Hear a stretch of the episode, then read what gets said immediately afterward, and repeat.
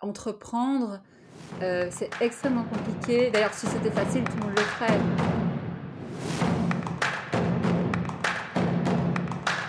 Hey, vous avez la crème de la crème dans les oreilles. Installez-vous confortablement, ouvrez votre esprit. Voici le récit de femmes créatrices qui ont osé se lancer dans le bain, qui osent petit à petit être elles-mêmes et venir au monde. Alors on y va, on parle vrai, on parle projet, on parle création, gros flip, lancement, foirage, apprentissage, gloire et vérité. Hello, Lucie au micro, coach d'entrepreneurs et créatrice du De la Crème Studio. J'accompagne les entrepreneurs créatifs dans leur chemin vers l'indépendance au travers de coaching individuel et de workshops. La mission de ce podcast est de parler vrai autour de l'entrepreneuriat afin de vous inspirer et de vous donner du courage pour créer. Aujourd'hui, je reçois la crème de la crème encore. France, multirécidiviste ou serial entrepreneur, magnifique femme sensible et hyper investie. Ça faisait longtemps que j'avais envie de partager avec elle. Mon intuition a vu juste. C'est un des échanges les plus vrais que j'ai eu depuis la naissance du podcast. Je vraiment à la remercier de s'être livrée comme ça, exactement telle qu'elle est, forte et vulnérable à la fois. Alors dans cet épisode, on a donc parlé vrai. On est passé du rire aux larmes, on a philosophé, on a élaboré des théories. On a parlé de comment elle est passée du droit à la viticulture, de sa passion pour l'écriture, de son blog né il y a six ans dans les débuts du blogging et de sa boutique en ligne. On a aussi parlé du fait qu'il est important de s'autoriser à switcher, à passer au-dessus de ses peurs et à tirer des leçons de ce que l'on expérimente. On a parlé de son burn-out, du besoin de contrôle qu'elle ressentait à l'époque et du fait que pour trouver le bon équilibre, il y a un chemin. Merci France. Ce que je retiens de cet épisode, c'est ton humilité en parlant de toi, parce que je pense que se montrer vrai, ça donne du courage aux autres. Bonne écoute.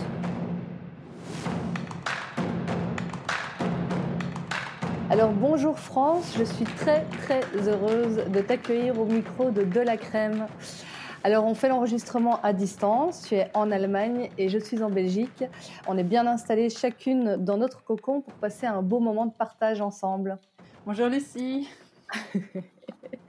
Alors pour s'échauffer un peu, je te propose un petit exercice rapide.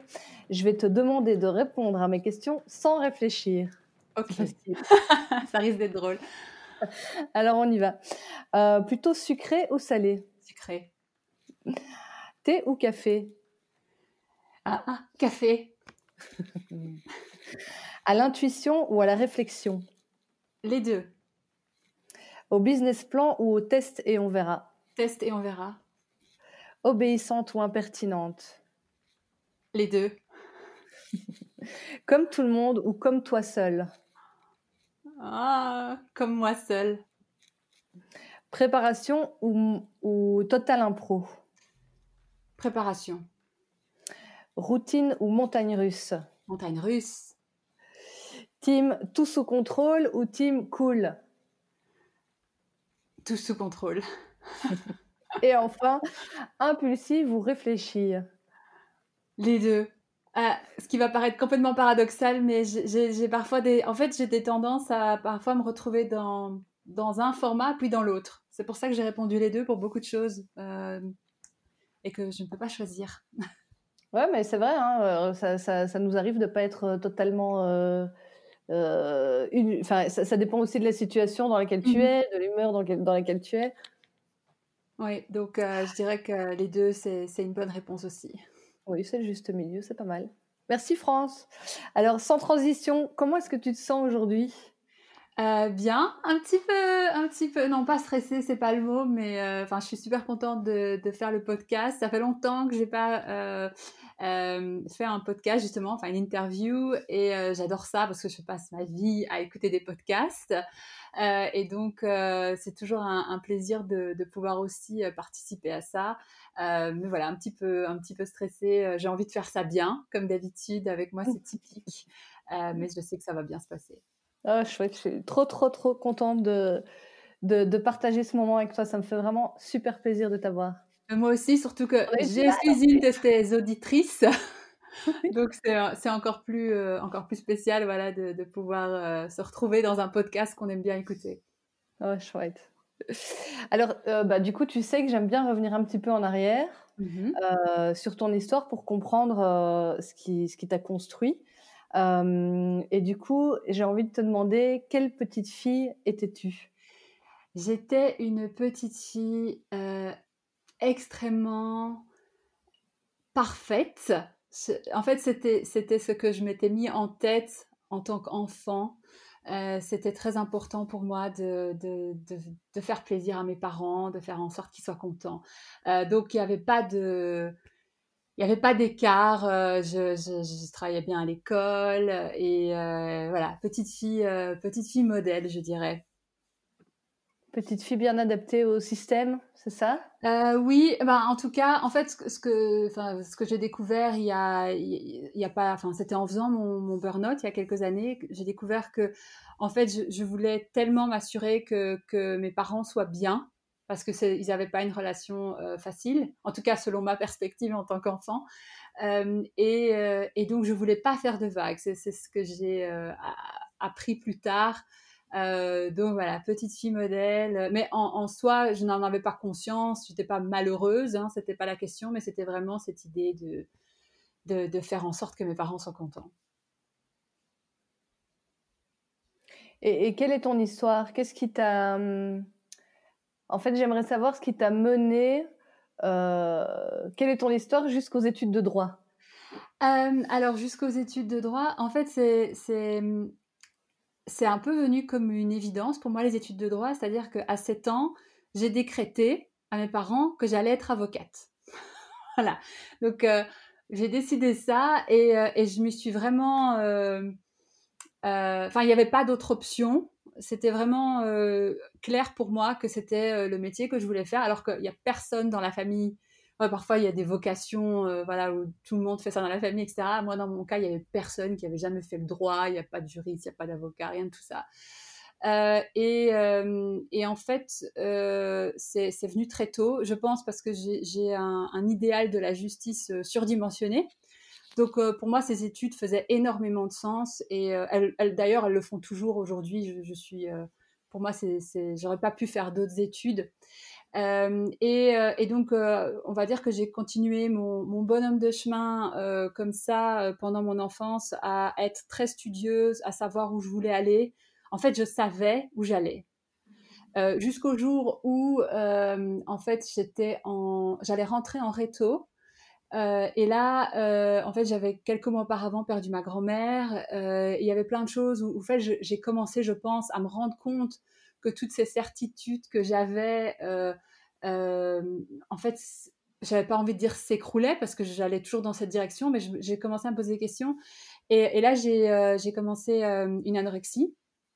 donc une anorexie mentale assez sévère où j'étais vraiment à la limite de l'hospitalisation pendant, pendant un an, donc pendant ma réto.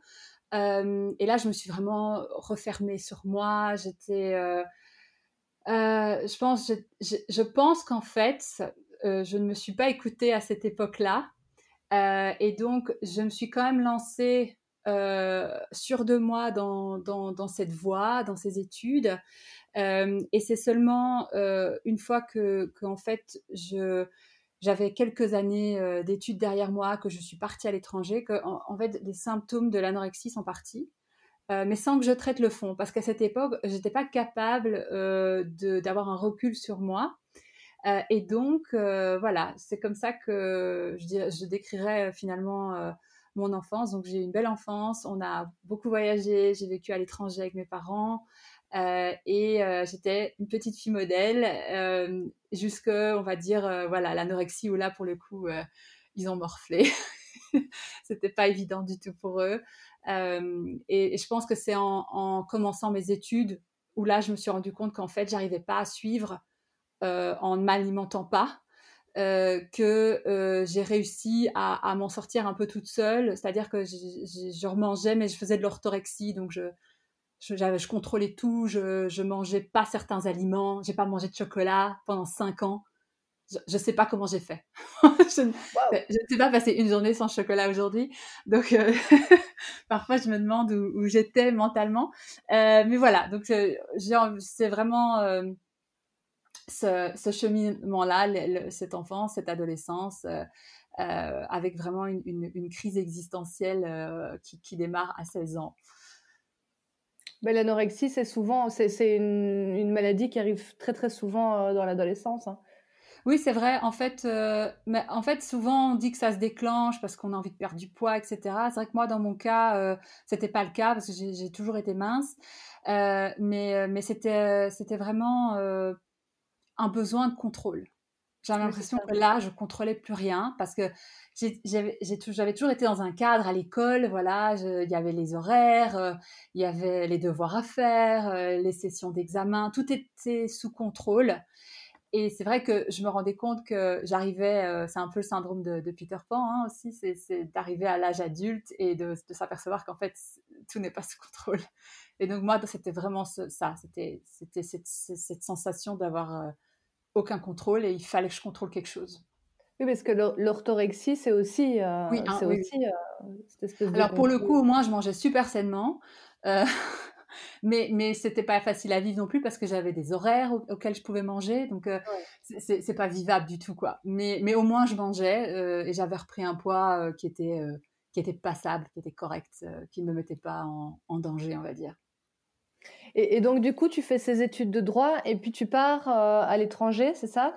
Oui, alors en fait, dans mes études de droit, la dernière année, j'ai fait un Erasmus aux États-Unis en Californie et ça ça m'a ça m'a ça m'a sauvé enfin ça je crois le fait d'être d'être euh, ailleurs euh, et puis euh, même si avec ce qui se passe en ce moment je ne m'y retrouve plus tellement la, la, la, mentalité américaine me, me, correspond mieux c'est-à-dire plus cet esprit de de, de liberté de on juge, moins. Euh, voilà, c'est toujours un peu ce cliché. On peut aller en pyjama au supermarché, c'est vrai. On peut aller au supermarché en pyjama. Tout le monde s'en fout. Euh, et, je pense que c'est un peu cette sensation d'être beaucoup plus libre, euh, de plus être dans ce, carcan, de, m'éloigner aussi de, ma famille. ça, ça m'a vraiment aidé. Et puis j'ai voilà, j'ai passé un, c'était génial quoi. C'était en Californie. Euh, donc, euh, j'ai passé six mois là-bas et puis je suis revenue et euh, ben, j'ai entamé ma carrière. Donc, dans le droit Ah oui, ah oui parce que je ne me suis pas posé de questions non plus. et quand je disais qu'en fait, mes, mes, études, je, sais que j'ai fait les bonnes études parce que j'ai vraiment une, passion pour la justice. oui, il y a une valeur de justice fort, fort ancrée. Très, très fort. de manière maladive, presque. Oui, je, je le vois. Je, euh. le vois sur, euh, sur tes réseaux. Ah oui, parfois, parfois je, je sors des trucs et je me dis merde, j'aurais pas dû être aussi cash parce que c'est pas tout à fait juste, machin. Enfin bref. Oh, mais euh, en, fait, j'ai fait les bonnes études, mais j'ai réalisé par après que j'étais allée dans la mauvaise direction. en fait, j'ai été assez influencée par, par mon père à ce moment-là parce que lui, il travaille dans des dans des grosses multinationales, etc. Et euh, il travaillait beaucoup avec des cabinets d'avocats internationaux, d'affaires. Et il m'a dit oui, c'est là que tout se passe, etc. Et c'est vrai que du coup, ça m'a attiré. Pendant mes études, j'ai fait des stages dans ces cabinets-là et, euh, j'aimais bien. Et donc je me suis dit, bah, c'est bien, euh, c'est vraiment la voie royale, je vais me lancer là-dedans. et, c'est vrai que, que je pense que... Ah, quand, en fait, c'est une réflexion qui m'est venue il y a peut-être un an ou deux je serais allée plus du côté euh, droit humanitaire. Je pense que ça, ça, aurait été vraiment euh, la, bonne voie par rapport à ces études. Euh, le droit des affaires, en fait, dans des grosses multinationales, c'était pas. Mais par contre, ça n'aurait pas été non plus de faire des, on va dire, avocat, avocate classique, c'est-à-dire litige, aller au palais, j'en serais, j'en serais malade parce que parce que s'il y a une chose que je sais, c'est que il y a la, justice euh, dans, des litiges, c'est très très compliqué. Euh, on n'a pas toujours la, justice en, en, en, jugement, quoi, en solution. Euh, et, et, je pense que ça, ça aurait été très compliqué pour moi. Et, et du coup, et du coup, voilà, je me suis lancée, cabinet, cabinet d'affaires, voilà, des gros dossiers, des gros clients, comme ils disent. Pardon? Non, je disais, euh, ça voilà, des gros dossiers, des gros clients, ce genre de trucs, euh, très, euh, des, avec des multinationales et des, voilà, des transactions qu'on voit. Comment ça s'est passé? Pardon? Comment comment s'est passé ton, ton début de carrière du coup? C'était ici en Belgique? Oui, alors j'ai commencé en Belgique. j'ai d'abord fait deux ans dans un cabinet. donc à chaque fois, je suis allée dans des cabinets british. Et j'ai commencé là et, et, ça se passait plutôt bien au début. Et puis, en fait, j'ai réalisé que la, matière dans laquelle j'étais, donc il, me laissait un peu toucher à plusieurs matières différentes en, droit des affaires, mais je me suis vite retrouvée dans un dans, un type de matière qui me plaisait pas, qui était très répétitif. C'était aussi en 2008, donc juste quand il y a eu la, crise. donc le travail était était pas si intéressant que ça.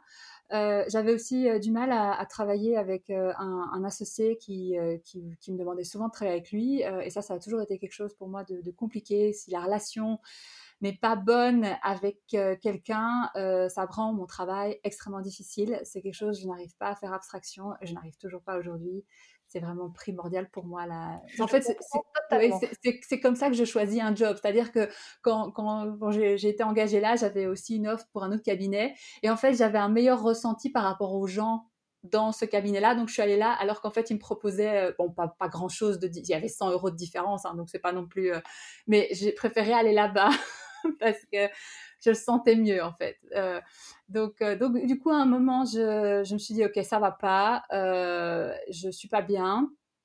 Donc je vais changer, mais toujours je me suis dit bah, je continue euh, ma carrière parce qu'il faut savoir que quand j'ai commencé ma carrière, moi je voulais être associée dans ce genre de cabinet. Hein. Je sais pas, je sais pas ce que je pensais, mais voilà, je voulais être associée et, et, du coup à ce moment-là j'étais déjà un peu mitigée. Je me dis ok non, je pense que je vais faire quelques années là-dedans, mais après je, je serai juriste en entreprise. Et donc j'ai changé, j'ai trouvé un, autre euh, job similaire euh, très rapidement dans un autre cabinet euh, à quelques centaines de mètres du premier, où là je me suis beaucoup plus épanouie parce qu'en fait on m'a donné des responsabilités, on m'a fait confiance, j'aimais bien ce que je faisais, j'avais des contacts directs avec les clients. De nouveau pour moi le contact avec les gens c'est super important je n'aime pas être, euh, et c'est assez paradoxal avec mon métier actuel forcément, mais d'être euh, d'être en contact virtuel, euh, ce n'est pas suffisant pour moi. donc c'est vrai que, que là, ça m'a ça, m'a beaucoup plu.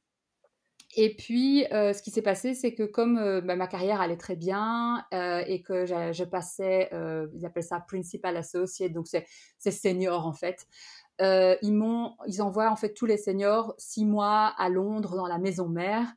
Et, euh, et là-bas, euh, bah, j'ai voulu, j'ai voulu vraiment prouver que, que je pouvais faire les choses parce que souvent, ce qu'ils faisaient, c'est qu'avec les, les, gens qui venaient d'autres pays pour six mois, ils les laissent un peu comme ça sur le côté parce qu'ils aiment pas trop mettre des gens sur un dossier en sachant qu'ils vont pas être là peut-être pour toute la durée du dossier. Donc on, on, est un peu là à se tourner les pouces quoi. Et moi, je voulais pas parce que je voulais montrer au cabinet à Bruxelles que je pouvais bien faire les choses. Donc bien sûr, euh, j'ai euh, insisté, insisté pour avoir un dossier et je me suis retrouvée avec un dossier ultra compliqué où il y avait deux partenaires euh, qui se battaient, qui se battaient en fait pour le client parce qu'en fait c'était à la base une associée qui était partie en congé de maternité, c'était son client, elle revenait, l'autre avait géré entre temps et il voulait pas en fait donc les instructions dans tous les sens.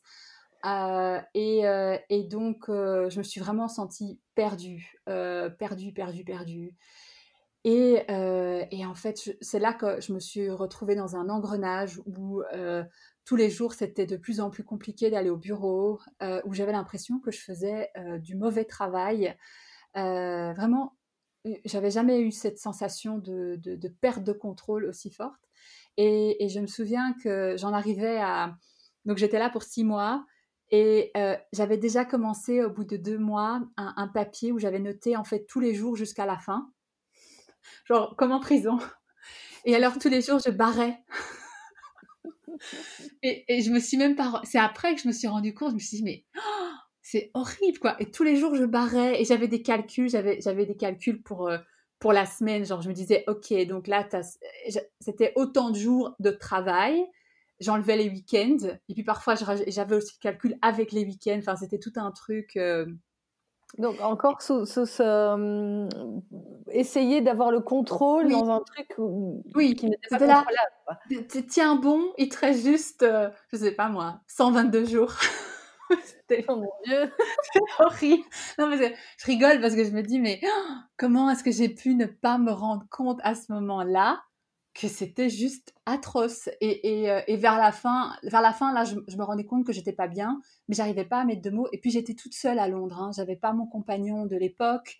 Alors il venait me voir souvent, euh, mais mais euh, j'avais pas d'amis sur place. C'est très dur quand on autant mes expériences d'étudiante à l'étranger, c'est facile, on est avec d'autres étudiants qui eux aussi sont tout seuls. Euh, autant quand on, déménage seul à l'étranger pour travailler, ça peut vraiment être une expérience assez difficile. Et puis comme j'étais pas bien au bout d'un moment, de toute façon, euh, ben, j'étais épuisée, je rentrais chez moi et, euh, voilà, j'essayais de, gérer pour le lendemain. et je me souviens même vers la fin que, que j'avais ces scénarios en tête parce que je marchais pour aller au, travail, j'étais j'étais pas loin du, enfin l'endroit où j'habitais était à proximité. Et je m'imaginais, parfois je me dis, oh, s'il y a un bus là qui me chope, mais je meurs pas, hein, je voulais pas mourir, mais que je, suis que je dois aller à l'hôpital et que du coup je ne peux pas finir ces quelques semaines qui me restent. Et, et c'était vraiment ce genre de pensée que j'avais, euh, où je me dis, mais, mais complètement, euh, complètement malade. en fait. On ne repère pas les, les, signaux, en fait. Il y a ah des signaux tellement clairs. Ah oui, mais c'est sûr que rétrospectivement. Mmh. Euh, et, du coup, euh, je me suis un jour retrouvée. En fait, j'étais vraiment, il me restait quoi euh, Peut-être même pas trois semaines. J'arrive au bureau, je me mets devant l'ordi et là, je pouvais plus rien faire. J'étais tétanisée. J'arrivais plus, je pouvais même plus répondre à un email. et donc, du coup, ben là, forcément, à Londres, ils ont l'habitude des burn-out. Donc tout de suite, ils m'ont dit, ok, tu arrêtes, tu stops, etc. Euh, euh, et, maintenant, tu, tu, tu chill, quoi. Je suis là, ok, d'accord, je, je chill. Euh, j'ai mon père qui a rappliqué direct, hein, parce qu'il avait fait un burn-out quelques années auparavant, donc il est, il est tout de suite venu. donc ça, ça m'a fait du bien. Et puis, et puis ensuite, ben, je suis revenue en Belgique. et là, je me suis dit, ok, ben, je... en Belgique, ça allait, quoi mon job, ça allait, j'aimais bien, euh, j'avais, j'aimais bien les gens avec qui je travaillais. Je retourne au bureau, je m'assois devant euh, mon écran et de nouveau, impossible de faire quoi que ce soit. Mais des choses même basiques qu'on donne à quelqu'un qui, qui, qui, qui, est en première année, quoi. Et là, et là, je me dis, waouh, ok, qu'est-ce qui se passe? Euh, J'ai euh, l'associé avec qui je travaillais le plus, enfin le plus, qui, est assez compréhensif parce que sa, femme est, enfin, je sais plus si elle est psychologue, mais elle est spécialisée en tout cas dans un certain domaine pour les gens en burn-out. Donc j'ai quand même eu de la chance en termes de compréhension. Euh, et, donc, du, coup, ils m'ont dit, bah, écoute, là, tu prends quelques mois. et, et, et, tu prends le temps de, de, te poser et puis tu, tu reviens tu reviens euh, après, après, je crois, 3-4 mois. Il m'avait dit qu'il me donnait 3-4 mois. Donc pour ça, vraiment super cool. Et, euh, donc je passe 3-4 mois et euh, je me fais suivre par un coach. et ça, ça m'a vraiment... Enfin, j'ai trouvé la bonne personne en fait.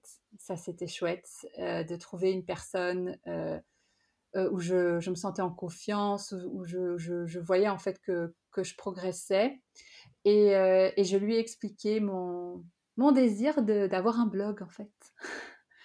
voilà. Et, euh, et euh, c'est comme ça que, que l'aventure du blog a commencé. Oui, j'allais te demander du coup quelle, quelle est, euh, quelle est la manière dont tu es sortie mmh du burn-out? Et donc c'est ça, c'est de, de, de, créer une nouvelle chose qui avait peut-être plus de sens pour toi?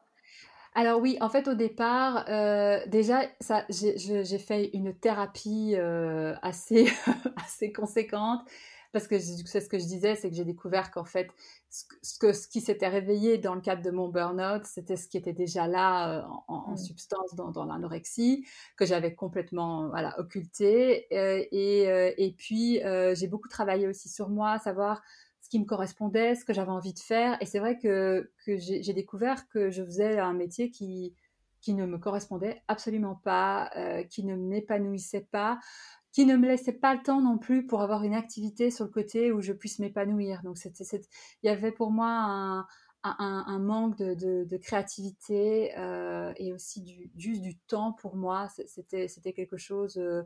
Euh, j'avais l'impression d'être tout le temps euh, en alerte maximale euh, au niveau mental et corporel. Euh, donc j'avais, des horaires quand même assez, assez assez important. Et, et donc, j'ai évoqué cette idée de, du blog que j'avais envie de faire depuis plus de deux ans. Mais je ne, je ne m'étais pas lancée parce que j'avais, j'osais pas trop. Et puis avec le boulot, c'est compliqué quand on est avocat théoriquement, euh, quand, j'ai lancé le blog, il aurait fallu que je demande l'autorisation du bâtonnier. Ah oui. Parce qu'il faut que je garde ah la dignité de la profession. et, euh, et, du coup, euh, théoriquement, voilà, j'aurais dû demander l'autorisation du bâtonnier pour pouvoir lancer un blog. Et même par rapport à mes collègues, par rapport, ça, je savais que c'était pas quelque chose qui serait forcément bien vu. Quelque, enfin voilà, même si le contenu du blog est tout à fait honorable, c'était pas et donc là, euh, un peu comme solution thérapeutique, parce que mon médecin généraliste à l'époque m'avait dit, euh, il, te faut un projet. ça c'est bien, il te faut un projet, ça va t'occuper. Et donc je me, je, me suis lancée là-dedans euh, avec un ultimatum de mon coach, parce que perfectionniste que j'étais, enfin je suis toujours un petit peu, mais un peu moins, j'avais, je pouvais pas appuyer sur le bouton lancement, tu vois, il fallait fallait, c'était pas assez bien, c'était pas assez parfait. Donc là, il m'a dit pour telle date, il est en ligne et euh, je veux rien entendre d'autre. Donc j'ai lancé ça. Et puis je suis retournée quand même euh, au cabinet euh, en janvier jusqu'en jusqu'en juin. Et là, en fait, je suis de nouveau retombée d'épuisement en fait, parce que parce qu'en fait, pendant ces, ces six mois-là, j'étais vraiment, je subissais parce qu'en fait, je m'étais rendu compte que c'était plus pour moi. Et alors, j'adorais passer du temps sur mon blog. Et, donc là, en fait, ce qui s'est passé, c'est qu'à un moment, je me suis dit, ok, c'est plus possible. Pour eux, au cabinet, c'était plus possible non plus parce qu'ils savaient pas ce qu'elle revient, ce qu'elle revient pas. c'est pas gérable, quoi. Et, donc, à ce moment-là, j'ai pensé trouver un job en tant que juriste. J'ai fait quelques interviews. et puis, je me suis rendu compte qu'en fait, je voulais pas. En fait, j'avais comme une allergie au droit. ne voulais plus entendre parler d'un contrat, c'était, c'était pas possible. Donc je me suis dit, ok, il y a des, il y a, des gens dans, des, dans d'autres pays que la Belgique qui arrivent à, vivre de leur blog. Donc je me suis dit, ça va forcément arriver par ici. Euh, je vais essayer. Et je me suis donné un an euh, pour euh, développer mon activité. Et je m'étais dit, voilà, si au bout d'un an, ben, tu n'as toujours pas de, de, revenus et que c'est la galère, euh, eh bien, tu, tu, trouveras autre chose. quoi. Et c'est comme ça que je me suis lancée dans, dans cette aventure de blog à plein temps, alors qu'en fait, je gagnais zéro. et donc là, c'est le blog que tu as toujours actuellement. Hein? Oui, oui, oui, oui, c'est toujours ça. Donc, tu as tenu. Donc, ça, c'était il y a combien d'années? Euh, alors, j'ai lancé en novembre 2014 euh, et je me suis lancée un plein temps en juillet 2015. Ouais, donc 5 ah 6 ans. Mmh. Et du coup, il y, a pas mal d'activités qui ont découlé de, ce blog. Est-ce que tu peux nous résumer euh, tout ce qui en a découlé? Tout ce qui en a découlé. Donc, alors forcément, j'étais, c'était vraiment, au bout on va dire, au bout d'un an, j'avais, j'avais, j'avais réussi à générer quelques revenus. Donc je me suis dit, ok, je continue. Et, euh, donc, euh, suite au blog, j'ai commencé à travailler avec des marques, des collaborations, etc. Et euh, j'ai eu envie à un moment aussi d'avoir une autre activité. je me suis dit, je vais développer une boutique en ligne parce que, parce que ça peut être pas mal d'avoir ça en, backup. Et puis, je ne sais pas si je, si je vais bloguer toute ma vie. Enfin, du coup, j'étais un peu dans cette idée, ça peut être sympa. Et l'idée de, lancer quelque chose me plaisait bien. Euh, et, euh, et j'ai fait ça pendant deux ans. Donc j'ai eu une boutique en ligne euh, que j'ai arrêtée au bout de deux ans parce qu'en fait c'était c'était le bordel. C'était le bordel. j'ai découvert que la gestion en parallèle de deux activités qui me demandaient quand même un, un temps plein, c'est-à-dire que le blog, il faut tout le temps être présent, donc euh, ça, prend beaucoup de temps, même si ça se voit pas. il y a beaucoup de choses qui se font derrière, et puis développer une boutique en ligne. J'avais aussi un showroom, j'avais euh, j'avais un groupe Facebook, j'avais trois plateformes de vente en fait. Hein, donc, euh, et, et, donc ça, j'arrivais pas à gérer les deux, impossible. Et donc, euh, j'ai mis, j'ai d'abord mis on hold et puis je me suis dit, à bout d'un moment, euh, non, j'arrête en fait. Euh, c'était bien sympa, mais ça me correspond pas. et j'ai d'ailleurs justement, ben, j'ai justement publié un article hier là-dessus. Oui, j'ai vu, j'ai pas encore eu le temps de le lire. Avec les sept leçons que j'ai apprises de, de, de, cette boutique en ligne et, et, et, l'une d'entre elles est que je n'aime pas vendre. Ah. c'est c'est en fait, c'est pas que j'aime pas vendre en soi, mais je, ne prends aucun plaisir à juste vendre pour vendre. Donc, je, sais par exemple qu'il y, y, a des gens, ils, peuvent vendre n'importe quoi. C'est le fait de, vendre qui va, qui, qui, booste en fait. yes, j'ai fait une vente. Alors que moi, en fait, il faut que je sois sûre que la personne qui achète soit contente de son achat et que moi-même, je sois contente de son achat. Donc, c'est tout un cheminement, c'est compliqué et, et c'est vrai que ça, ça, me met extrêmement mal à l'aise. Euh, même dans, dans, mon, dans, mon, travail sur le, blog, moi je dis toujours, ah non, moi je, je, je fais de la, la représentation de, de, de marque, c'est-à-dire que j'aime bien créer du contenu et mettre en avant des produits, mais, mais pas, même s'il y a des gens qui achètent derrière, c'est très bien, je ne veux pas le savoir. C'est-à-dire qu'en fait, je, je, ne suis pas là pour leur dire, achetez, achetez ça. Ça me met extrêmement mal à l'aise euh, et, et c'est vrai que que j'ai tendance à fuir les collaborations d'ailleurs euh, où on me dit euh, voilà tu seras rémunéré sur base de commission en fonction des ventes que tu fais. Alors ça, ça c'est le, ça c'est un cauchemar pour moi. Je, je peux pas et euh, c'est intéressant que tu aies découvert ça parce que en fait je pense que tu n'aurais pas pu le découvrir autrement ah qu'en te lançant dedans. Ah ça c'est sûr. Ah ben oui, c'est pour ça que j'ai appelé ça des leçons parce que c'est vrai que euh, parfois on, on, fantasme un peu certaines choses. C'est vrai que c'est sympa l'idée d'avoir une boutique en ligne avec un petit showroom concept store ou des ventes pop-up où les gens peuvent aller se balader. Il y a plein de jolies petites choses. Ça, c'est le fantasme. Après, il y, a, il y, a, tout, il y a tout ce qu'il y a derrière et euh, et euh, il y a aussi le fait que c'est beaucoup de travail et que ça ça demande vraiment de, travailler l'identité de la marque. Et, moi, c'était très difficile aussi de... C'est-à-dire que je dévaluais euh, dans ma tête, hein, je dévaluais les, produits que je vendais parce que de un, ben, je connaissais le prix que j'avais payé et je pratiquais une marge tout à fait euh, normale, genre 2.5, hein, ce qui est tout à fait euh, correct. Ah et, mais à côté de ça, je, voyais d'où les, les, les, produits venaient, comment ils étaient emballés au départ. Et, et j'arrivais plus à trouver. Je me disais, mais qu'est-ce que je suis en train de vendre aux gens là, en fait?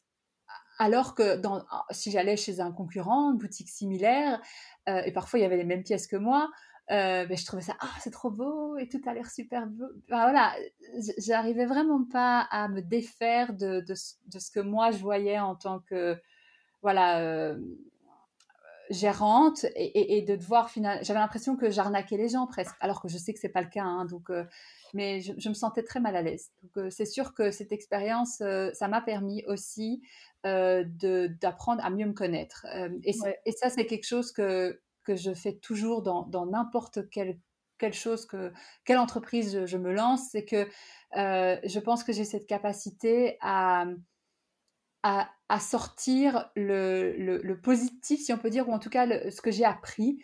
Euh, je, n'aime pas du tout cette façon qu'on a de, de, de, voir euh, voilà l'échec. Euh, je pense que c'est très Europe continentale. donc, et en Belgique, je pense que voilà tout, tout le monde connaît ça. C'est si quelqu'un a fait par exemple faillite, mais c'est la fin du monde. il peut, s'il se relance, les banques ah vous avez fait faillite dans le passé, écoutez, euh, non, on peut pas, on peut pas vous suivre. Alors que dans la mentalité, par exemple anglo-saxonne, les, des, des, banques, elles aiment bien en fait quand il y a des faillites à l'actif de quelqu'un parce qu'elles se disent, ok, il sait, il sait ce qu'il fait. Euh, oui. Euh, il il, ses erreurs, exactement. on sait déjà que la personne a, de l'expérience. Et, c'est vrai que, pour toute chose, même, même mon burn-out, j'en ai toujours parlé de, de, de, façon positive parce que moi, en fait, euh, je, suis mais hyper heureuse d'avoir fait un burn-out.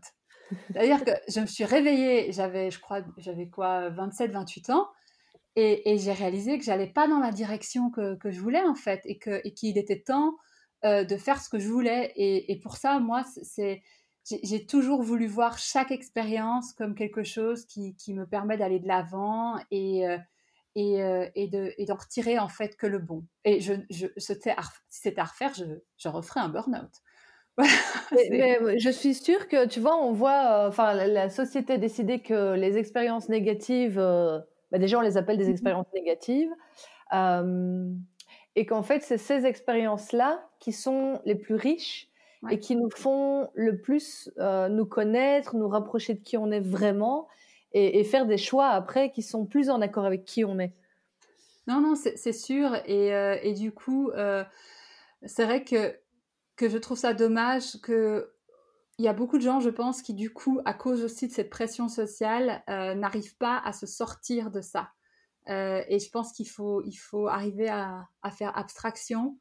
Euh, et, et, je pense aussi, moi, j'ai jamais eu honte de dire que j'ai fait un burn-out, du coup, j'ai fait de l'anorexie. Enfin, moi, j'ai un parcours genre on peut se dire mais la fille elle a tout eu quoi mais mais mais voilà c'est mon histoire et, euh, et, il a fallu que je passe par là et, euh, et c'est comme ça et en fait je, je me considère comme comme quelqu'un de, de, très de, oui je suis très forte en fait je, je sais que j'ai des, des, je suis vulnérable mais j'ai des capacités de m'en sortir euh, et je sais toujours que je vais m'en sortir parce que je me suis sortie de ça et de ça et que franchement ben en fait oui je, je suis fière de, de moi pour ça donc, euh, moi, c'est comme ça que je le vois en tout cas. Merci, merci de le dire euh, et, vraiment merci pour ce partage parce que je pense qu'il y a beaucoup de, euh, de personnes qui nous écoutent que ça va encourager. Et, si je peux me permettre de, faire de la pub pour un autre podcast, mais qui n'a rien à voir avec ce que tu fais, ça s'appelle La Leçon. Je ne sais pas si tu connais. Oui. Alors, c'est pas mal. C'est en fait. ah, j'ai oublié. Paulette, Pauline, je ne sais plus comment elle s'appelle. Enfin bref. Pauline, oui. Pauline, euh, qui euh, invite des gens à parler d'une expérience qui, qui, a été en fait un échec, euh, mais dans un sens positif pour montrer ce qu'ils ont appris. Et c'est comme ça aussi que m'est venue l'idée quand j'ai écrit mon article justement sur mon, mon de parler de leçons plutôt que de parler d'erreurs. et ça fait du bien en fait. Ça fait du bien parce que on se rend compte qu'il y a même des personnalités, donc euh, des, gens qui, voilà, qu'on connaît ou qui, viennent nous parler de, et c'est rigolo quoi, parce que du coup il y a du recul, euh, il y a des épisodes très émouvants aussi, donc euh, je pense que moi ça ça, m'aide beaucoup en fait d'entendre des gens parler de leur expérience, de leur dédramatise l'échec. Voilà, exactement, et je trouve ça génial, je trouve ça vraiment chouette. Et alors, pour revenir sur, euh, sur ce que tu disais euh, au niveau de la vente, que tu t'es rendu compte que, euh, qu'en tout cas, de cette manière-là, c'était pas quelque chose qui te plaisait. Est-ce que, est-ce que tu as déjà travaillé sur tes valeurs? Est-ce que tu sais quelles sont les valeurs finalement que tu portes profondément pour, pour entreprendre? Ah oui, en fait, j'ai fait cet exercice justement avec mon coach quand j'ai quand j'ai fait mon burn-out. Euh, et, et, en fait, c'est jamais, c'était pas vraiment une question que je m'étais posée avant. Et je pense que c'est, on devrait tous se poser cette question parce que c'est ça aussi, moi, qui me permet de, de savoir si euh, je suis alignée. C'est-à-dire de savoir si euh, ce que je fais là, ça, ça, ça, ça match avec, avec ces choses qui sont pour moi primordiales. Et, et, donc, et donc j'ai fait cet exercice et, c'est vrai que, en fait, il, s'en est ressorti cinq mots. Je ne sais pas si on peut vraiment parler de, de, valeur, mais en tout cas, c'est ce qui pour moi euh, donc euh, avait du sens. J'avais euh, le contact. Donc c'est pour ça aussi que, j'aime ce que je fais sur les réseaux, c'est-à-dire que moi j'aime bien recevoir des messages, j'aime bien répondre, j'aime bien échanger. J'ai développé des, amitiés avec des, gens que j'ai rencontrés aussi. Là, j'ai un peu une frustration parce que c'est vrai qu'avec euh, le confinement, moi, ça m'arrive parfois d'aller boire un café avec une abonnée. C'est-à-dire que euh, on me contacte, hein, tiens, tu et je suis à, ah bah ok. en fait, parce que parce que euh, c'est ça que j'aime en fait. C'est vraiment de d'échanger avec les gens et d'être voilà, qui est une forme de contact. C'est super important pour moi. à côté de ça, j'ai le mouvement.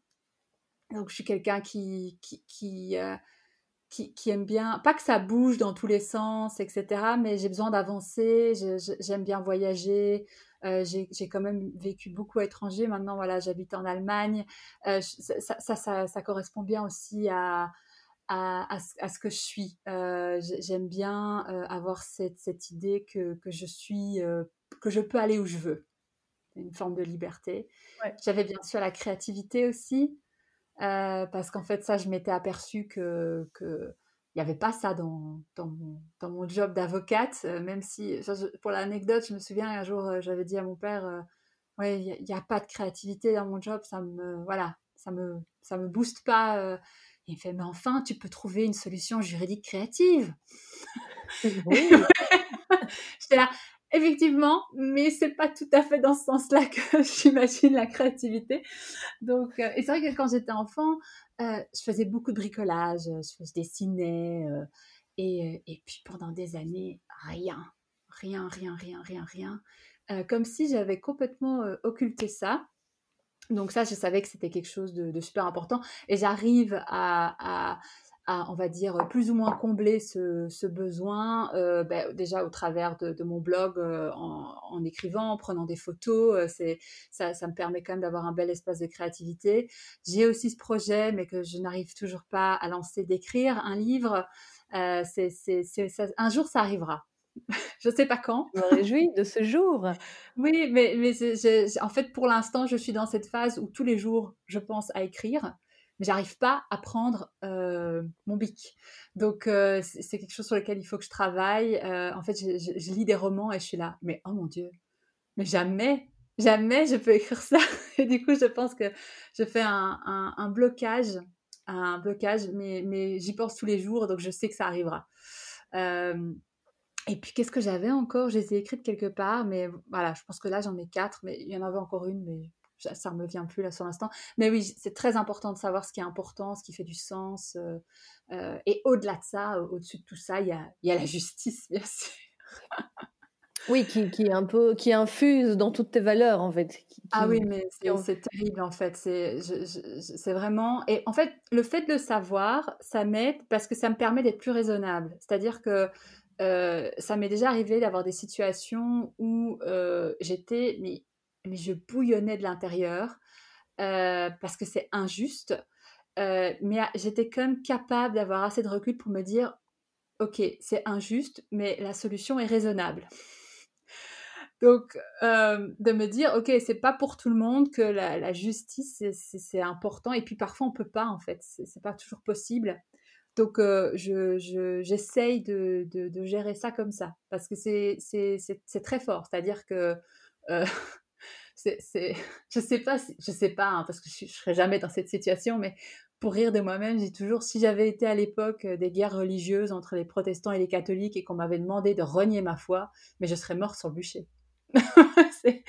c'est, vraiment, je pense, en fait, c'est très très fort et c'est parfois handicapant, même si c'est une très belle valeur et c'est très louable et c'est magnifique de, vouloir prôner la justice mais moi, parfois, je partirais en guerre pour d'autres gens, donc qui n'ont même pas envie de partir en guerre. Oui, c'est ça. Il faut, il faut pouvoir canaliser euh, les valeurs qui prennent beaucoup de place. Ouais, euh, ouais, euh, donc, et puis il faut surtout que, c'est surtout que même au-delà de ça, si j'arrive à, à, à, canaliser de l'extérieur, ça peut me, me, manger pendant des jours. Donc il faut, ça c'est aussi quelque chose où je me rends compte, ok, tu te mets dans des états, mais ça sert à rien en fait. Ça sert à rien parce que parce que c'est comme ça et pas, et pas autrement.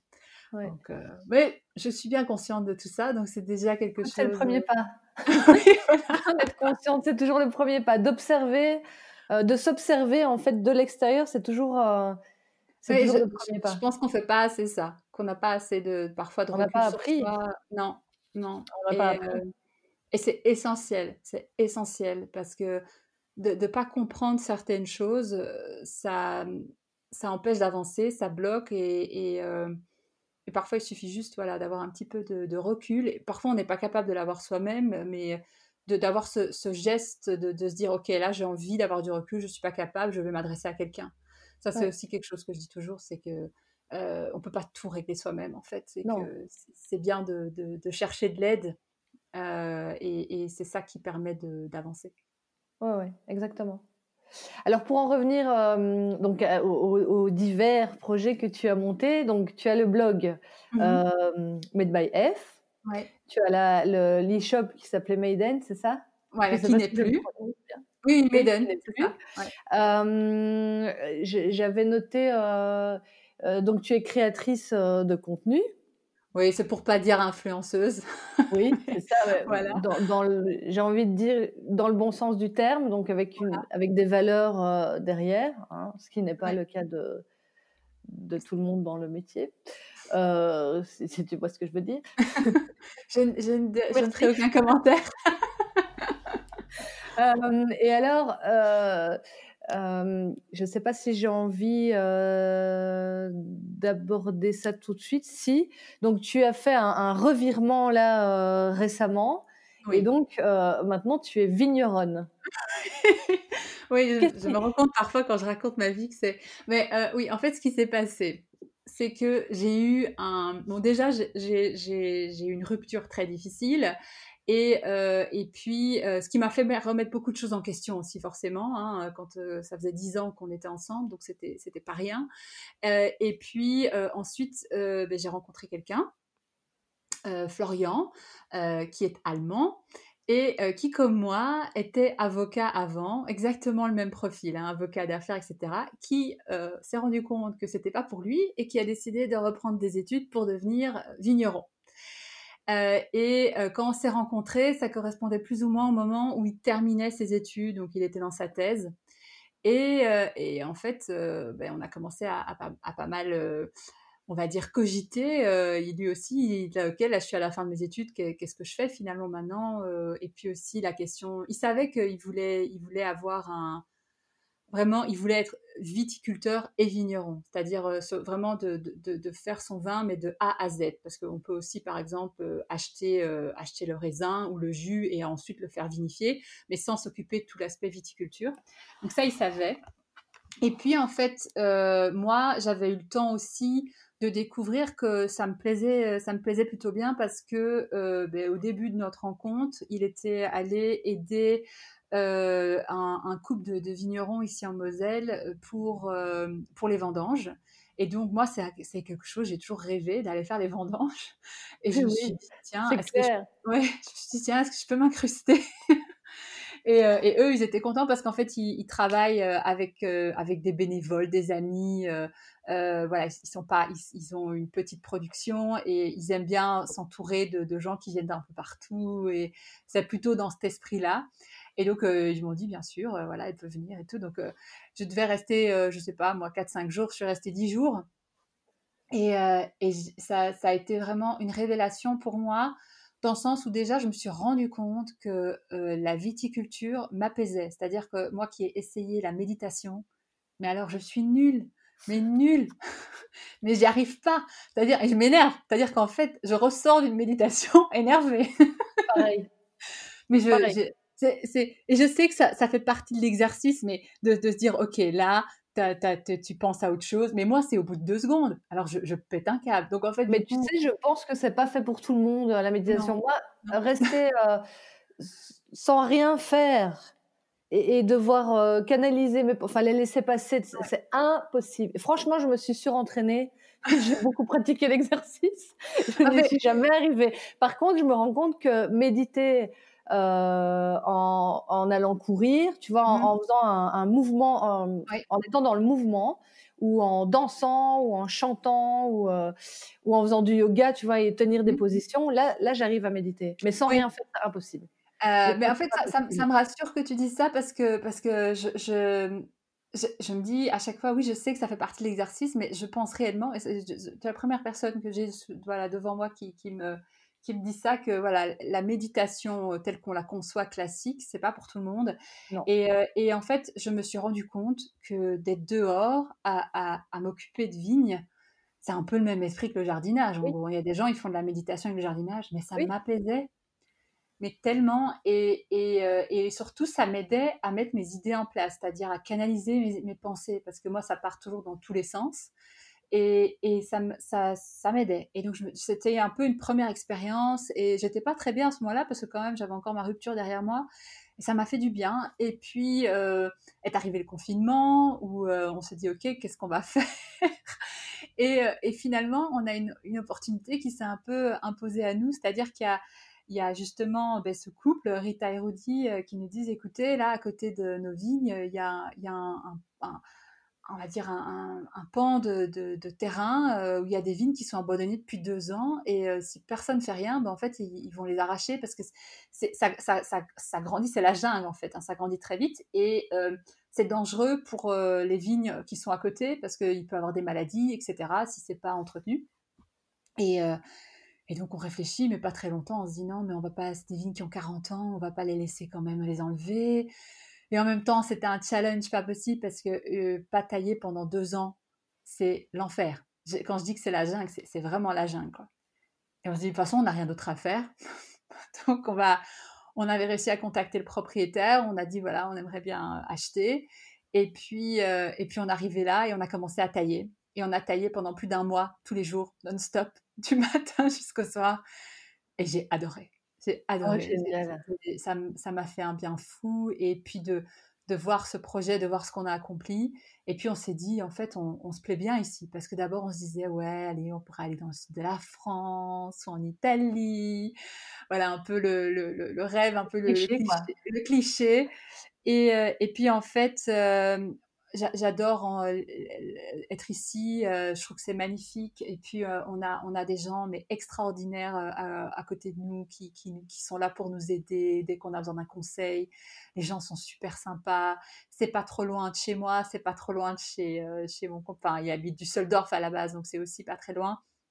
Et donc ça s'est un peu mis comme ça et on a commencé à, s'agrandir.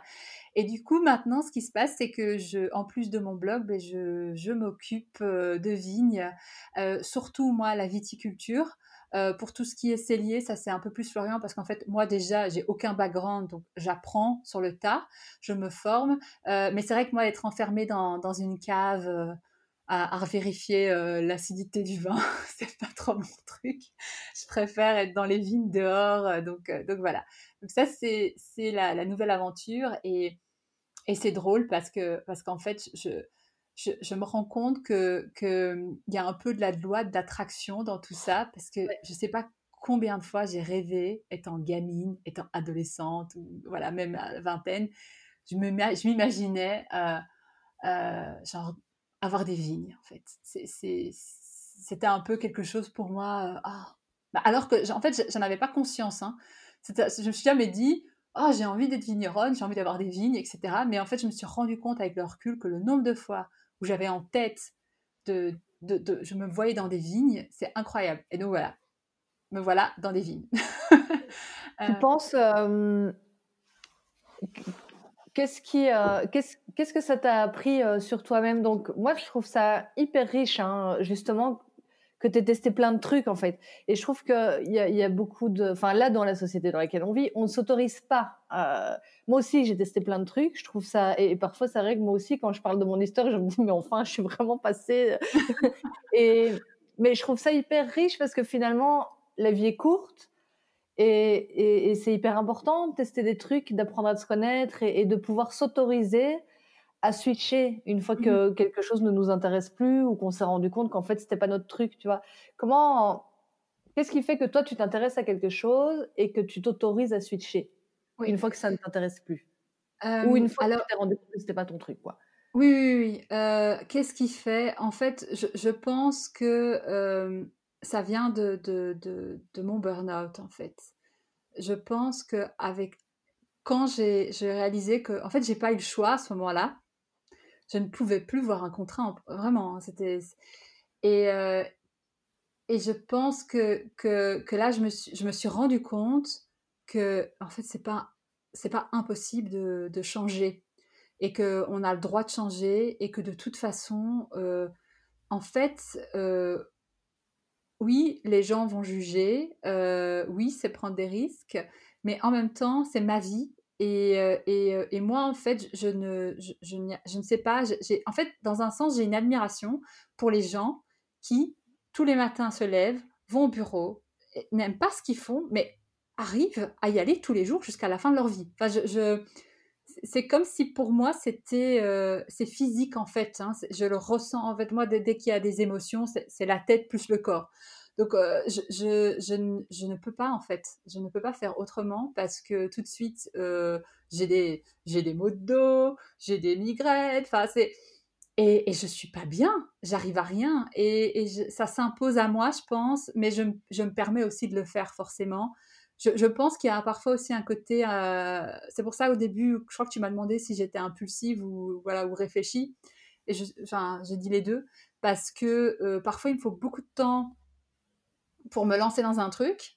mais une fois que j'ai un déclic, là, là, je fonce en fait. C'est tout de suite, c'est tout de suite, je vais écraser les murs, c'est-à-dire, il n'y a plus d'autre choix. Là, c'est bon, j'y vais, laissez-moi tranquille, laissez-moi passer.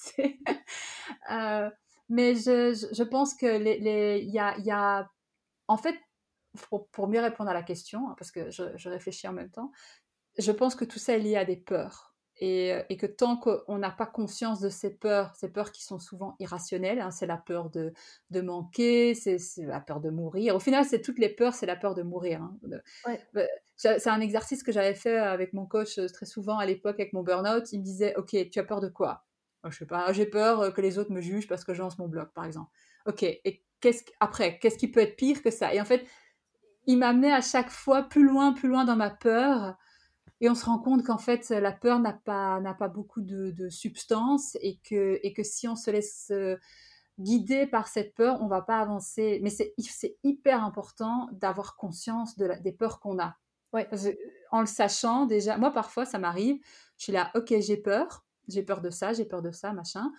Euh, comme je sais que c'est là, euh, je sais, oui, j'ai peur, mais j'y vais quand même en fait, parce que parce que de toute façon, ça, elles sont là, elles sont irrationnelles, je peux, peux pas vraiment les, contrôler. Mais le fait que je sache qu'elles soient là, euh, et puis de toute façon, moi je, moi je dis toujours, euh, je peux sortir, je peux traverser la rue et me faire écraser. ouais, non, mais exactement. C'est voilà, les peurs ne servent à rien en fait.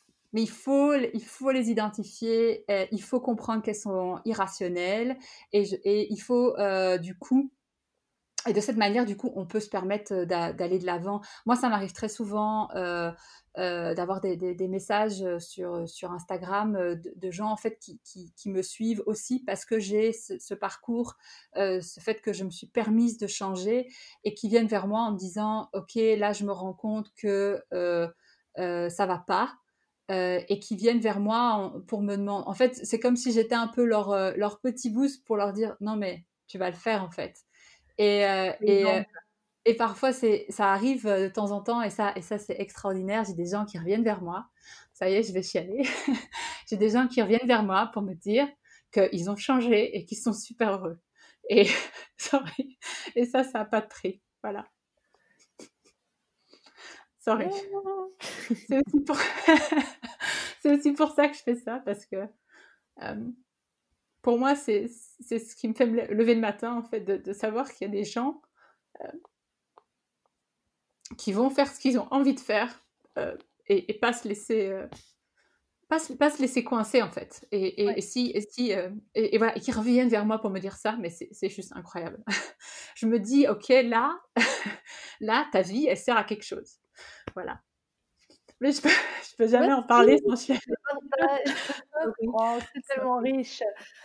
C'est bien, tu vois, parce qu'en fait, le fait que toi, tu oses, euh, que tu aies le courage de, te montrer en vrai tel que tu es, euh, tel qu'a été ton histoire, comment tu l'as vécu, etc., ça donne tellement de courage aux autres. Pour moi, c'est ça le, le, vrai exemple et c'est ça euh, parce que ces questions-là que tu viens d'aborder, on, se les pose toutes et tous. Et en fait, souvent, on ne se les autorise pas. Et, ça, c'est ça, c'est vraiment un problème dans la société. Parce qu'en fait, pour moi, si chaque personne s'autorisait à être à la bonne place, le monde serait merveilleux. tellement meilleur. Ah le monde serait tellement meilleur. Et, en fait, les gens ne s'autorisent pas.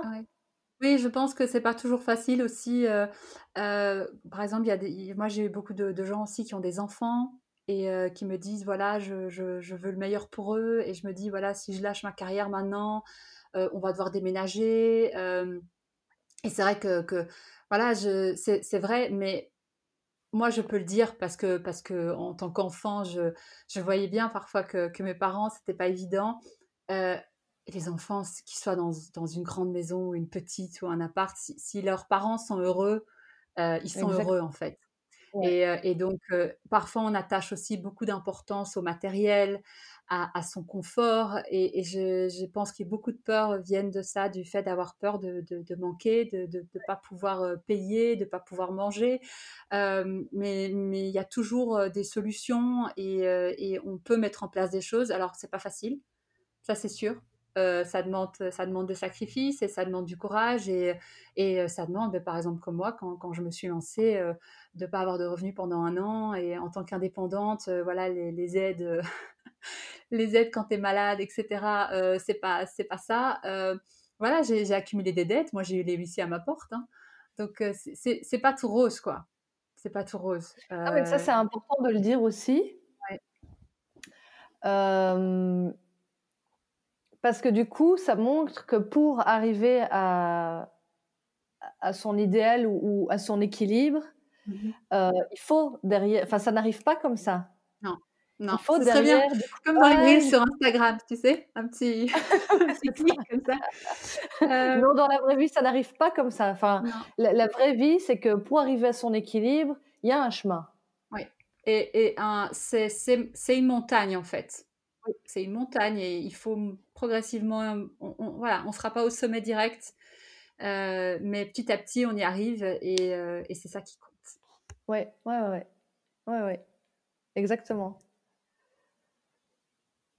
Euh, est-ce que, est-ce que tu penses que les up and down, qu'on connaît bien, sont communs à tout entrepreneur? Oui, oui, je pense parce que en fait, entreprendre, euh, c'est extrêmement compliqué. D'ailleurs, si c'était facile, tout le monde le ferait. Je pense que si on pouvait tous être, enfin, je dis pas que tout le monde rêve d'être à son compte, mais il y a quand même cette idée de les avantages entrepreneurs, c'est qu'on est, on est assez libre dans son emploi du temps, on prend ses décisions. Euh, maintenant, bien sûr, il y a, a d'autres choses qui, qui font qu'il y a des désavantages, mais quand, quand on est entrepreneur, il y a, il y a toujours des, des, moments de difficulté, il y a toujours des moments de facilité, il y a des moments où on se rend compte que euh, voilà, on s'est lancé là-dedans, mais que ça fonctionne pas. Et, et je pense que c'est un peu pareil que, de se permettre aussi de, finalement de changer de carrière, c'est de se permettre de, faire des réajustements quand on voit qu'il y a quelque chose qui, qui n'est pas euh, comme il faudrait. En fait, je pense qu'il faut pouvoir réagir et se permettre d'ajuster. Euh, c'est ça qui est important parce que je pense qu'il y aura toujours des up and down euh, dans, dans, la vie d'un entrepreneur il n'y a, pas, a pas de cadre comme quand on est employé. Ou, voilà, bien sûr, je ne dis pas qu'être employé, c'est plus facile, euh, euh, rien à voir. Ce sont deux choses totalement différentes, mais c'est sûr que dans la carrière d'un entrepreneur, on est plus sur euh, du up and down. Ouais. Et je pense qu'il faut plusieurs années pour arriver à, quelque chose de stable. Et encore, même, on peut avoir des, des crises, par exemple, comme, comme en ce moment, où voilà, tout est fermé et où ça peut remettre en question pas mal de choses. Euh, donc, euh, je pense que tout entrepreneur est moi-même, voilà, euh, avec mes mes changements que j'ai opérés aussi sur les réseaux, forcément, ben, il y a des gens qui partent. Je ne suis pas encore arrivée à un moment où il y, a y a plus de gens qui viennent.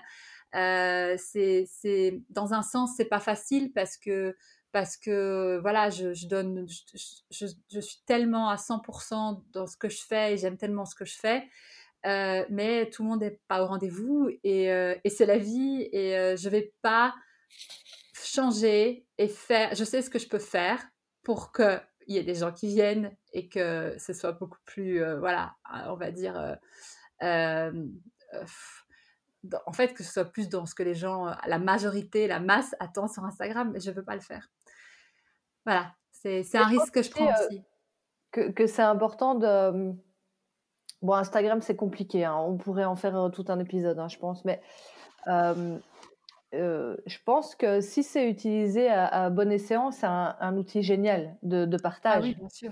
Ah et, que c'est important, alors sur Instagram comme dans le business, d'attirer les bonnes personnes à, soi, mmh. qui viennent pour qui on est profondément. tout, à fait d'accord. Oui, évidemment, c'est plus facile de, de, faire de la, de la surface, de la décoration et de balancer des trucs qu'on a l'habitude d'entendre et de ne pas aller contre euh, mmh. euh, ce qu'on n'a pas l'habitude, enfin ce qu'on a l'habitude d'entendre.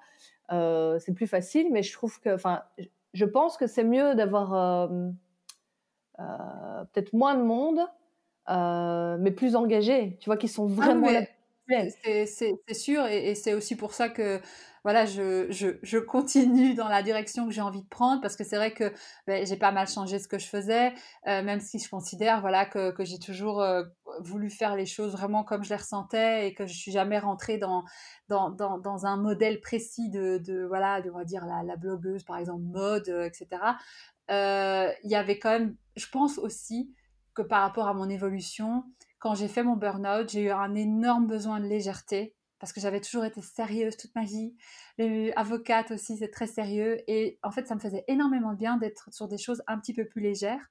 Euh, et c'est ensuite, en fait, que je me suis retrouvée en, retournant vers on va dire du sérieux, mais avec plus de profondeur, quelque chose qui vraiment me correspondait plus. Euh, mais c'est tout un cheminement. Et bien sûr, du coup, ben, forcément, ça fait une transition euh, par rapport à, ce que je faisais avant. Et donc, forcément, ben, il faut aussi euh, accepter que ben, ce changement a des conséquences et que, voilà, forcément, ben, mon, mon, ma, ma, communauté change et, et je l'accepte. Euh, ça, c'est pas la question, mais c'était pour euh, illustrer le fait que voilà, il n'y a rien qui est toujours stable dans la vie d'un entrepreneur et que, et que pour l'instant, ben, c'est plutôt down, quoi. voilà. Mais ça m'empêche pas de garder le sourire parce que je sais que, que ce que je fais, c'est c'est moi et, euh, et, que, et que je, je, je, veux pas faire autre chose et que j'aime ce que je fais, quoi. Voilà. Et quelles sont tes astuces alors pour, euh, pour t'aider à, accepter le down, à le passer Ah, bonne question. Euh, en fait, c'est cette, je crois que c'est cette conviction de, de, savoir que ce que je fais, c'est ce que je veux faire, en fait. Et, que, et que je ne vais pas faire quelque chose d'autre euh, pour rentrer dans... J'ai fait ça beaucoup. J'ai plus envie de rentrer dans des, dans des, dans des formats, dans des, dans des catégories. Euh, euh, et, euh, et, du coup, voilà, sur euh, mon Insta, il y a, il y a plein de choses différentes et, et c'est très bien. Et c'est vraiment une conviction intime. Moi, j'aime beaucoup, hein, personnellement. J'ai beaucoup aimé ce, revirement et j'aime beaucoup les, les, sujets que tu abordes. Euh, qui, enfin, on sent que tu es vraiment investi et que, et que c'est profond en toi, quoi. Que quand tu parles de quelque chose, c'est 100%, quoi. Que, ouais. C'est pas, euh, tu t'es pas fait une programmation. Ok, il faut que j'aborde ça, ça, ça, ça, ça. Je programme, je, balance des trucs que, tout le monde va bien aimer. Donc ça vient vraiment euh, du cœur. Du cœur. Oui. D'ailleurs, ça c'est quelque chose que parfois je me, j'aimerais bien arriver. L'organisation, euh, la programmation, c'est un peu ce qui me vient sur le moment. Maintenant, comme il y a des thématiques que je veux vraiment aborder maintenant, j'essaye parfois de certaines choses. Je me dis, ok, là tu vas planifier ça parce que tu veux. Mais c'est quelque chose dont je veux parler, quoi. Parce que du coup, quand c'est toujours très spontané, après, après coup, je me dis, ah, j'ai oublié de parler de ça. Oui, juste faire. Oui. Euh, donc, euh, c'est ça, je me dis, c'est quand même quelque chose euh, que j'ai un peu en tête et, et, que, que j'aimerais bien mettre en place, d'avoir parfois un contenu qui est, en tout cas sur Instagram, plus travaillé que, spontané. Mais voilà. D'ailleurs, j'ai même j'ai commencé une série sur Instagram TV qui s'appelle Les Spontanés. C'est pas pour rien. C'est-à-dire qu'il y a tout d'un coup un sujet là qui et il faut que je parle. Donc du coup, mais oups. Euh, et du coup, et du coup, c'est vrai que je me dis, ben là, c'est bon, là, il faut que je parle, il faut que j'exprime quelque chose. J'essaie quand même de le travailler un petit peu dans le sens où je, je, je, programme un peu de ce que j'ai envie de dire, mais c'est très spontané chez moi. Oui, c'est ça, tu essaies de structurer un petit peu. Euh, oui, parce que j'ai tendance à partir dans tous les sens. c'est chouette, c'est riche. Est-ce qu'il t'arrive de te, est-ce qu'il t'arrive encore de te comparer?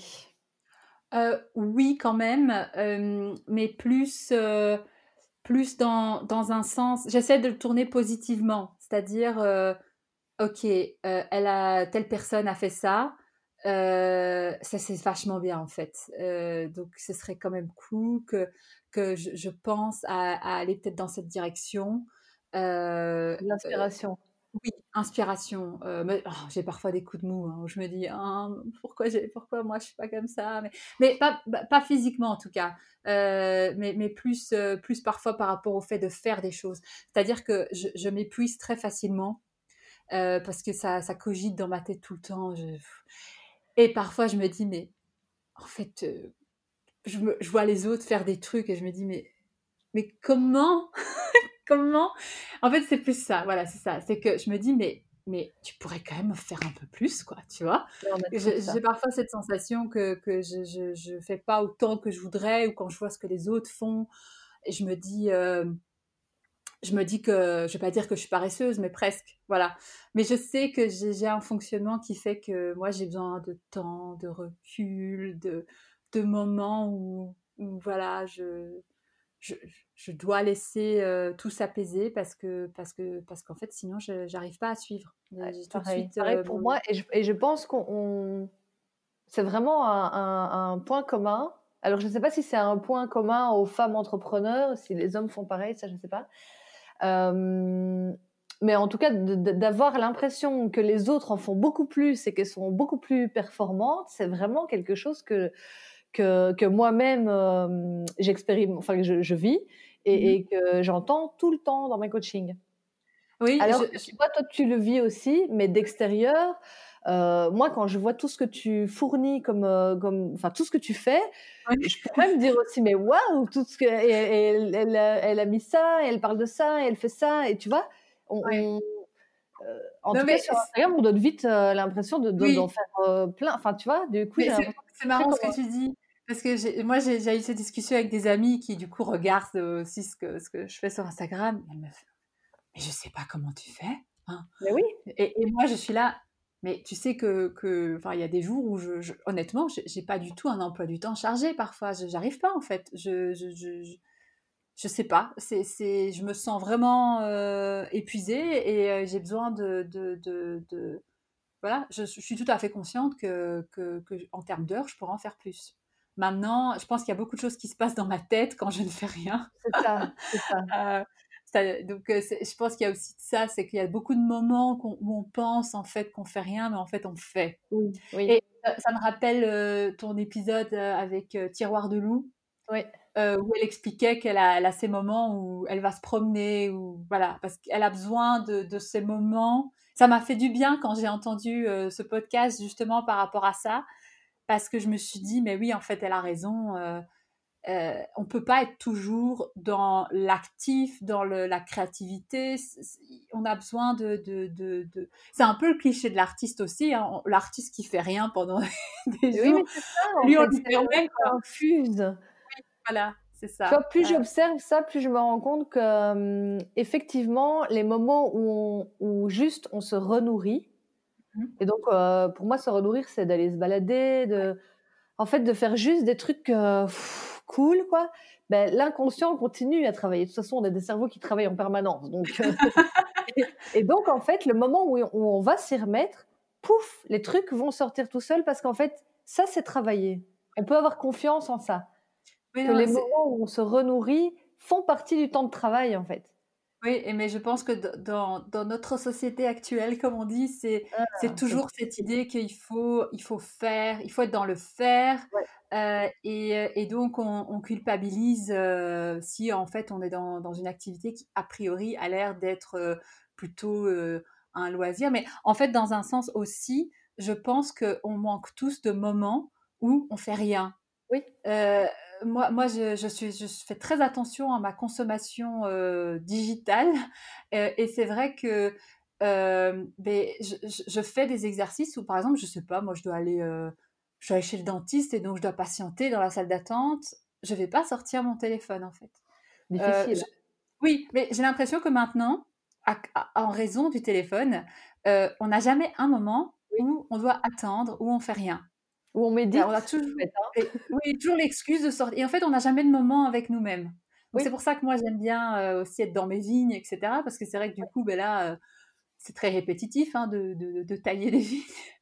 Et, euh, et, mais en même temps, il y a tout un travail derrière. quoi. Alors ça, par contre, je considère comme des heures de travail, forcément. Mais à côté de ça, ça me, ça me permet aussi de d'avoir mes pensées beaucoup plus, on va dire de, recentrer mes idées, mes pensées. alors, je, je fourmis d'idées quand je suis en train de, de, faire ça parce que je me dis, oh, ça c'est trop bien. Alors, du coup, parfois, je, bah, il faut que je note, moi, hein, sinon après, c'est oublié. alors, je sors quand même le téléphone, on note. Et, et, et, et j'aurais pas tout ça, je pense, si j'étais tout le temps en train de faire des choses euh, parce qu'il faut faire. Et voilà. C'est ça qui est intéressant, c'est en fait une fois que l'esprit est apaisé, donc tu parles de des vignes euh, où tu fais effectivement quelque chose de répétitif, euh, qui fait qu'en fait ton, ton, esprit a la possibilité de se, se mmh calmer, et eh ben c'est souvent là qu'émergent les meilleures idées.